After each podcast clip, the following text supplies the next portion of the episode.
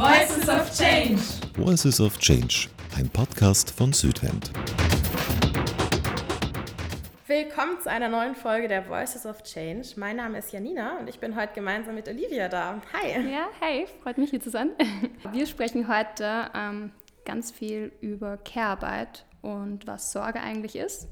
Und weil das jetzt auch schon wieder ein Fremdwort war, ich glaube, im Laufe unseres Gesprächs werden da noch einige dazukommen, aber wir versuchen natürlich das bestmöglich zu beantworten bzw. zu erklären und definieren, damit uns auch alle folgen können.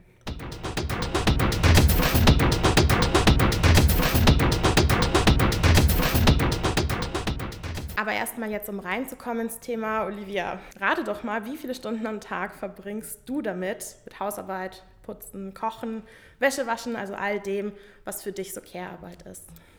Ja, ähm, gute Frage. Habe ich mir noch nie ausgerechnet, um ehrlich zu sein. Ähm, ich bin mir sicher, dass sich da viele Stunden ähm, ansammeln. Ähm, ich glaube auch, wenn man erstmal selber Care-Arbeit leistet, dass einem wirklich bewusst wird, wie hart das sein kann und wie es auch den Alltag erschweren kann. Ähm, und ich muss da vor allem an meine Mutter denken, die Vollzeit beschäftigt ist, Kinder hat und die irgendwie trotzdem dann alles unter den Hut bekommt. Das ist eigentlich ein Wahnsinn. Also es sind irgendwie schon total viele Bereiche, die für dich Care-Arbeit sind, oder? Ja. Ich habe jetzt gerade überlegt, so bei mir ähm, kommt es immer ein bisschen drauf an, äh, was ich an dem Tag mache. Also ich habe zum Beispiel bei mir zu Hause den Mad Monday eingeführt. Also jeden mhm. Montag schaue ich, dass ich so das ganze Haushaltstag irgendwie hinbekomme, dass ich Wäsche wasche. Gut, das muss man auch mal zwischendurch irgendwo. Aber auch, dass ich da dann den Boden putze, dass ich sauge. Also all solche Sachen irgendwo. Ich finde, klar, unter Kehrarbeit fällt natürlich auch noch vieles anderes, aber es läppern sich schon die Stunden. Also wie du auch gerade gesagt hast, so. Ähm, dann sind es mal zwei Stunden, um zu saugen und am nächsten Tag noch äh, muss ich mir über die Einkaufsliste Gedanken machen, so das, das läppert ja, sich. Man muss es irgendwie schon vorplanen, aber manchmal kommt auch was dazwischen und dann kann das auch wieder den Alltag voll. Ja, ja total. Vor allem, wenn man halt, ja, und wenn man es ja. halt alleine machen muss oder je nachdem, ob man sich teilt in einer WG oder mhm. zu Hause mit Partner oder Partnerin, ja. Was würdest du denn sagen? Also wir haben jetzt schon ein paar Sachen angesprochen, aber was ist für mhm. dich Care-Arbeit? Also was fällt alles darunter? Ja, also der Sozioökonom Christian Berger hat das, finde ich, gut zusammengefasst. Also Sorge ist eine Emotion, die uns alle betrifft. Und somit ist Care-Arbeit ähm, sowohl etwas Privates auch als Öffentliches. Und ich würde auch ähm, eben Fürsorge, Erziehung, Pflege, ähm, Einrichtungen für Gesundheit dazuordnen. Aber es gibt eben auch viele verschiedene also Perspektiven. Feministische Ansätze ähm, sagen zum Beispiel, dass allein schon das Gebären eine Arbeit ist und dass der Staat eben, also dass für den Staat so diese soziale Reproduktion voll wichtig ist. Okay, ja. also es ist nicht nur dieses aus dem Englischen to care, irgendwie sich um etwas kümmern, sondern es fallen auch noch andere Dinge darunter, wie du jetzt gerade schon angesprochen hast. Genau, ja. sehr viele Dinge. Was ich total spannend finde, beim, also ich weiß nicht, sagt dir der Begriff Gender Care Gap was? Ist ja auch wieder so ein totaler Fachbegriff. Und äh, da ist es nämlich so, oder es ist aus dem Gutachten äh, für den zweiten Gleichstellungsbericht der Bundesregierung, ist, ist jetzt auf Deutschland bezogen, ähm, und zwar aus dem Jahr 2019, da geht es hervor, dass Frauen ähm, für die Care-Arbeit sehr, sehr viel mehr Zeit aufwenden als Männer. Ich glaube, das äh, haben wir, ja, äh, weiß nicht, ob es so im Alltag eh bewusst ist irgendwie. Aber auf jeden Fall liegt dieser Gender Care Gap sozusagen bei 52,4 Prozent. Und das bedeutet, dass äh, Frauen eben durchschnittlich so viel Prozent mehr Zeit für unbezahlte Wahnsinn. Arbeit verwenden als jetzt äh, irgendwie Männer. Und das sind im Durchschnitt, und das, da musst du dich jetzt mal festhalten, halt 90 Minuten, also Unterschied, die Frauen täglich mehr arbeiten, Care-Arbeit machen als Männer. Und das irgendwie schon, schon verrückt, dass, äh, weil wir jetzt gerade schon gesagt haben, mhm. dass sich viele Stunden läppern, also das dann doch auch, äh, ja, statistisch gesehen, das so einen Unterschied macht.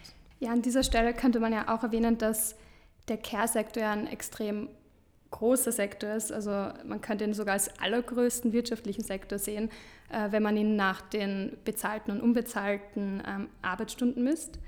Und dass vor allem Frauen ähm, überpro überproportional aktiv sind. Und weil du auch den ähm, Gender Care Gap erwähnt hast, ich finde ähm, in diesem Zusammenhang auch Global Care Chains, ich weiß nicht, ob dir das nee, was sagt. Klar, also, ähm, nee. Global Care Chains ähm, bedeutet, dass es sehr viele Care-Defizite im globalen Norden gibt und ähm, dass man vor allem Migrantinnen dann ähm, vom globalen Süden einsetzt und dass das wiederum äh, für die Herkunftsländer dann voll problematisch wird, weil dadurch Lücken entstehen. Ähm, Und dass, vor allem dann auch, äh, dass es vor allem dann auch zur Ausbeutung weiblicher Arbeitskraft kommt.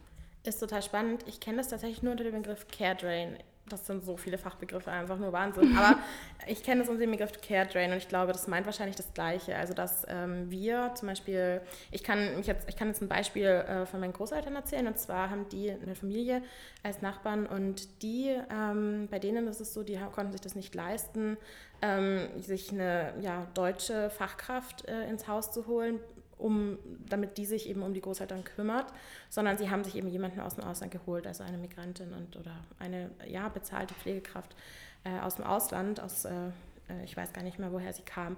Und das äh, fand ich ganz interessant, dass sie gemeint haben, ja, ich, äh, wir müssen arbeiten gehen, also die Mutter muss auch arbeiten gehen, der Vater muss arbeiten gehen, alle gehen arbeiten und ähm, dafür bezahlen sie dann diese Pflegekraft. Und das ist eigentlich schon spannend, dass wir uns hier eben diese Pflegekräfte holen und in den Herkunftsländern, wenn du dir jetzt mal überlegst, die meistens ja Damen oder Migrantinnen sind dann weg, in den ja, westlichen Staaten sozusagen. Und ähm, in den Ländern ist dann ein riesiger Fachkräftemangel und alle sind weg. Wer kümmert sich denn dann um die Personen zu Hause, die zu Hause geblieben sind. Also das finde ich total spannend und das versteht man eben unter diesem Care Drain. Deswegen war ich gerade so ein bisschen, ja, ah, okay, total ähnlich. ist so ein, mhm. das Gleiche vom Konzept her. Ja, ne? definitiv. Ja, total. Ja, finde ich äh, auf jeden Fall interessant und das ist halt natürlich ein Riesenproblem, dass wir äh, bei uns äh, sagen, wir sind selbstständig oder dass wir natürlich ähm, arbeiten gehen wollen, auch in diesem emanzipatorischen Sinne. Ich möchte auch Vollzeit arbeiten gehen, aber gleichzeitig äh, schaffe ich es dann nicht mehr zu Hause, irgendwie meine Arbeit zu machen und hole mir jemanden ins Haus. Also irgendwie verrückt. Ja, also weil du gerade die strukturellen Probleme ansprichst, das ist ja, also das ist ziemlich schlimm, dass ähm, Frauen bis heute eigentlich nicht ähm, durch Erwerbsarbeit so die ihre eigenständige Existenz sichern können. Ähm, viele Frauen sind Teilzeit beschäftigt und äh, vor allem auch nachdem sie, also nach der Geburt, aber ähm, auch weil sich durch die Care-Arbeit vielleicht anders nicht ausgeht. Und das hat auch zur Folge, dass sie weniges, also wenig soziale Sicherung haben, weil unser Sozial, also, also Sozialversicherungssystem orientiert sich ja nach einem Normal, ähm, äh, Normalarbeitsverhältnis und das fällt dann sozusagen weg und Du musst dir überlegen, wir sind jetzt im Jahr 2022. Also ich denke da irgendwie eher so an 50 Jahre zurück, auch wenn ich da noch nicht gelebt habe. Mhm. Aber irgendwie äh, denke ich immer so, ja, vor 50 oder 100 Jahren oder ja, äh, noch weniger eigentlich. Also äh, weniger Jahren, da ist es eben ganz, hat es irgendwie ganz anders ausgesehen. Also da haben die, waren die Männer diejenigen, die die bezahlte Arbeit geleistet haben. Die Frauen mhm. waren abhängig, durften, konnten nicht arbeiten, je nachdem, wie da die Regelung auch zu Hause war. Und ich glaube, äh, ja, wir kennen das aus unseren familiären Geschichten wahrscheinlich auch. Ich habe nämlich ähm, dazu auch also, ähm, was gelesen, da kam es wirklich vor, dass 2% der Frauen sich wirklich die 45 Versicherungsjahre ansammeln können. Und das zeigt einfach, dass unser System extrem ähm, auch altersarmutsfördernd ist. Also ja. es entsteht also dieser ähm, Gender Pension Gap, der auch größer wird. Also ähm, der ist 2020 lag er bei 56 Prozent und das ist ähm, gestiegen. Kannst du noch mal ganz kurz erklären, was dieser äh, Pension Gap ist? Weil ja, ich glaube, für unsere Zuhörerinnen, ja, ich weiß nicht, ob das so Klar, also das ist. ist so die ähm, Pensionsdifferenz zwischen Mann und Frau. Okay. Und ja, wird so ähnlich wie der ähm, Gender Pay Gap, glaube ich, berechnet. Also okay, nach diesen ja. Kriterien. Ja. Ja. ja, im Rahmen meines Studiums, äh, ich studiere internationale Entwicklung, beschäftige ich mich eben auch mit theoretischen Zugängen äh, zu dieser Lücke. Und äh, was ich da total spannend fand, das ist jetzt auch ein, ein theoretischer Ansatz, beziehungsweise, ich weiß nicht, hast du vom Fordismus mal was gehört? Ja, ja. genau. Ähm, und zwar bei dem ist es so, also das ist eine Form industrieller Warenproduktion, die sich durch Massenkonsum und Vorbeschäftigung und eben, wie du gesagt hast, das normale Arbeitsverhältnis auszeichnet. Auf jeden Fall ist es da eben so, dass da der Geschlechtervertrag enorm ausgeprägt ist und dass die Frauen eben nur in Anführungsstrichen dazu verdienen dürfen. Und der Mann verdient sozusagen das, die Brötchen, also deswegen wird es auch Male Breadwinner Modell genannt. Und ähm, während eben die Ehemänner sozusagen diese in Anführungsstrichen Brötchen verdient haben, wird eben die Reproduktionsarbeit, die du auch schon angesprochen hast, ähm, ja, von den Frauen geleistet. Und das äh, wird sozusagen als Liebesarbeit angesehen. Ist natürlich jetzt auch total umstritten, dieser Begriff Liebesarbeit, aber für die Männer ist es eben so, ja, die, machen, die, die meine Ehefrauen oder die Ehefrauen machen das aus Liebe zu mir, dass sie zu Hause bleiben und ja, dass sie zu Hause bleiben und dass sie zum Beispiel bügeln oder das Essen auf dem Tisch steht, wenn sie abends nach Hause kommen, damit es dem Ehemann eben abends gut geht und er dann wieder am nächsten Tag gestärkt sozusagen arbeiten gehen kann. Mhm. Äh, das fand ich irgendwie total spannend und das impliziert natürlich auch voll, dass der Mann sozusagen hierarchisch über der Frau steht und dass das ganze Leben und die Arbeitswelt äh, ja, hierarchisch aufgebaut ist. Ist jetzt die Frage, klar hm. geht es irgendwie 50 Jahre, 100 Jahre zurück, aber mhm. es ist in Teilen schon auch noch strukturell so jetzt verankert. Hm, ich finde, das zeigt auch, dass äh, Männer also auch abhängig sind ähm, von Care-Arbeit, weil also sie könnten ja nicht arbeiten gehen, wenn die Frauen sich nicht in diesen Bereich dann sozusagen, wenn sie dort zurückgedrängt werden. Also unsere Ökonomie wird nicht funktionieren, wenn es Care-Arbeit nicht gibt und das Auf ist, glaube ich, vielen nicht bewusst. Wie du auch schon ja. gesagt hast, ist ja auch so der größte ja, ja. Und ähm, weil wir schon die soziale Reproduktion angesprochen haben, vielleicht sollten wir das für die ZuhörerInnen mal ähm, erklären. Ähm, soll ich da vielleicht gleich weiter? Also ähm, ist gar nicht so leicht, das äh, zu erklären, aber mh, mm, ich würde mal sagen, dass es bei der sozialen Reproduktion darum geht, dass man ähm, nicht nur Care-Arbeit an sich ähm, also in die Definition mit einbezieht, sondern dass man auch ähm, ideologische Aspekte, ähm, Werte, Strukturzusammenhänge dann ähm, mitdenkt. Also diese Verbundenheit soll da mitgedacht werden und nicht ignoriert werden. Okay, ja. ja. Ich hoffe, das war verständlich. Ja, doch, ich glaube schon. Das ist immer so ein bisschen das Wirrwarr in diesem Fremdwörter-Jungle rauszufiltern. Genau. genau. Ja, heute ist es ja so, dass diese Liebesarbeit sozusagen von damals Teil der marktvermittelten Lohnarbeit ist. Wie du schon gesagt hast, äh, ähm, ist ein großer Dienstleistungssektor und Care, also diese Sorgearbeit sozusagen, ist heute ein Produkt. Und heute haben wir vorhin auch schon angesprochen, sind ja eher die Migrantinnen diejenigen, die Care-Arbeit ausführen. Und ähm, ich fand das ganz interessant. Ich habe da noch nie so drüber nachgedacht, dass die Haushalte heutzutage eigentlich durchkapitalisiert sind. Und dass genau, äh, ja, dass man sagen könnte, dass eben diese unbezahlte Arbeit den Kapitalismus stützt. Und äh, ja, was wäre es eigentlich ohne, ohne Care-Arbeit? Das äh, sind immer so Gedanken, ich weiß nicht, da kann man sich. Ja, ich finde auch den Ursprung so interessant, weil du auch den Kapitalismus damit einbringst. Ich, ähm, ich hatte mal auch eine Vorlesung, ähm, wo es darum ging, dass es schon auch in der Protoindustrialisierung schon angefangen hat, dass sich die Geschlechterverhältnisse, also sozusagen, ähm, also getrennt? Äh, ja, genau, getrennt haben. Mhm, ja. Und, ähm, und dass Frauen dann halt in Care-Arbeit äh, zurückgedrängt wurden, damit Männer arbeiten können. Okay, ja. Also das, also das ist schon, also hat ziemlich früh schon begonnen. Ja, ja eben. Und äh, sind, ist, sind diese Strukturen sind bis heute einfach noch da. Das ist verrückt. Also ja. ja. War jetzt irgendwie alles schon voll abstrakt und total verrückt ist diese vergeschlechtliche Arbeit, die ja immer noch in der Gesellschaft verankert sind, wie wir gerade gesagt haben, dass das theoretisch sehr, sehr breit gefasst werden kann. Und das muss auf jeden Fall aufgearbeitet werden und auch dekonstruiert werden. Ich glaube, das machen wir in unserem Studium, sowohl du als auch ich. Oder schauen uns oder befassen uns ja auch mit diesen nicht nur feministischen, aber auch feministischen Theorien und schauen, dass diese strukturellen Probleme auch nicht in der Zukunft oder in der Zukunft vielleicht aufgedröselt werden. Ja, wie bringen wir das Ganze jetzt, also diese Geschlechtergerechtigkeit mit der Klimakrise oder der Klimagerechtigkeit zusammen? Mhm. Also ähm, wir sind ja von, den, also von Climate of Change, von diesem Projekt und ähm, natürlich wollen wir uns auch da ein bisschen in die Richtung bewegen, Klimagerechtigkeit. Wir gehen ja davon aus, dass äh, in den von der Klimakrise betroffenen Ländern diese strukturelle Ungleichheit ja eh auch vorherrscht, also dass Frauen mhm. sehr viel mehr arbeiten oder leisten als Männer und Frauen ein so ja ein bestimmtes spezielles Rollenbild verkörpern sollen, auch oft keinen Zugang zum Beispiel zu politischer Macht haben oder Möglichkeiten haben, ja oder keinen Zugang zu Bildung haben. Und wenn sich jetzt die Umweltkatastrophen im Zuge der Klimakrise verschlimmern oder häufen, dann sind da hauptsächlich Frauen und Mädchen von betroffen. Könntest du dir jetzt vorstellen, was das für Gefahren sein könnten, die ja speziell diese Gruppe betrifft? Also erstmal sind sicher viele Faktoren, die da eine große Rolle spielen. Also Fakt ist, ähm, die äh, Folgen der Klimakrise sind jetzt schon sichtbar und diese treffen also Frauen aus dem globalen Süden am härtesten.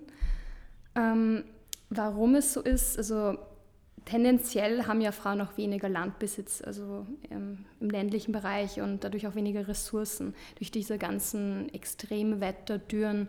Ähm, also es kommt einfach zu wenig Sicherheit und das ist halt alles existenzbedrohend. Und ich finde, ein weiterer wichtiger Aspekt ist das Thema Bildung. Ähm, also die Frauen haben dort weniger Bildungschancen, also auch weniger Informationen darüber, wie sie zum Beispiel landwirtschaftliche Methoden so verändern könnten, dass es sie ihnen hilft, ähm, mit der Klimakrise umgehen zu können. Das ist ein Riesenproblem, also auch gerade der Zugang zu der ja, zu Bildung. Also das ist schon ein massives Problem, wo man, glaube ich, auch viel, wenn wir jetzt nochmal, oder wenn wir jetzt uns einen Lösungsansatz schauen würden, müsste auf jeden Fall, müssten die Frauen da empowered werden oder ja. dieses Capacity Building, wie man ja auch so schön sagt, dass Frauen eben mit den Skills ausgestattet werden, ähm, dass, damit sie sich selbstständig versorgen können, auch wenn sie zum Beispiel bleiben wollen. Also in den Ländern, die von der Klimakrise maßgeblich betroffen sind, dass sie eben mhm. bleiben können und sich selbst ja, Wissen aneignen, selbst Wissen aufbauen können. Und äh, wie du gerade gesagt hast, also das ist ein Riesenproblem oder ein Riesen ja, ist total wichtig, dass Frauen und Mädchen Zugang zu Bildung haben.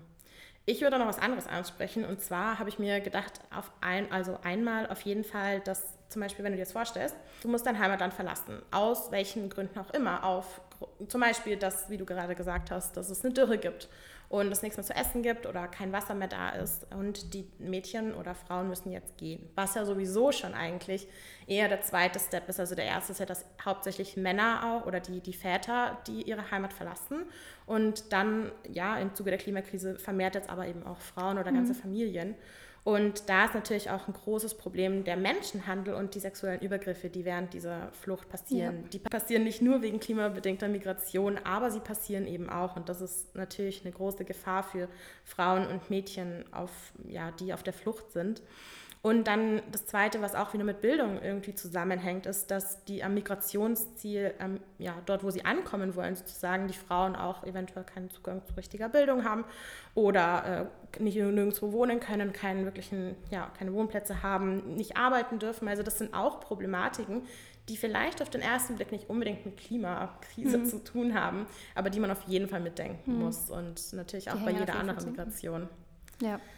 Ja, genau, also oder dass, dass, sich, dass man sich um die Frauen kümmern muss und äh, auch gesundheitlich schauen muss, geht es denen gut, sind die gesund, haben sie Zugang zu einer ordentlichen Gesundheitsversorgung.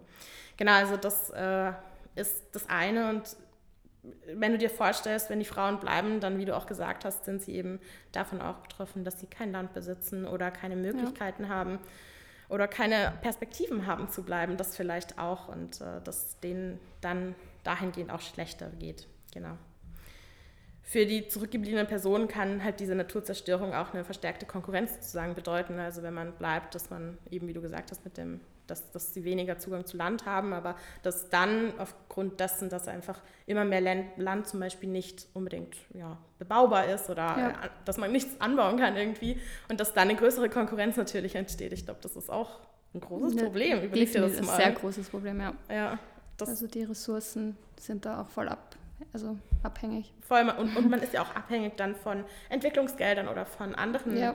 Hilfsorganisationen. So ein Teufelskreis mit, ja. Total. Also ich, ich überlege mir das immer selber, wenn ich jetzt überlege, hier, ich bleibe hier in Wien oder wo ich herkomme hm. und ich müsste jetzt auf einmal mit anderen Familien, mit anderen Frauen, mit anderen, egal wem, darum konkurrieren um meine Nahrung, um das hm. schon ist, ist Das kann man sich eigentlich nicht vorstellen. Gar nicht. Also ja. es ist wirklich ja, irgendwie bedrohlich oder traurig. Ja. Ja. Wollen wir mal schauen, was das für Lösungsansätze ja, gibt? wollte ich auch schon. Vielleicht schon drauf eingehen, ja. Fällt uns ähm, ja was ein dazu oder was? An was hättest du gedacht? Was?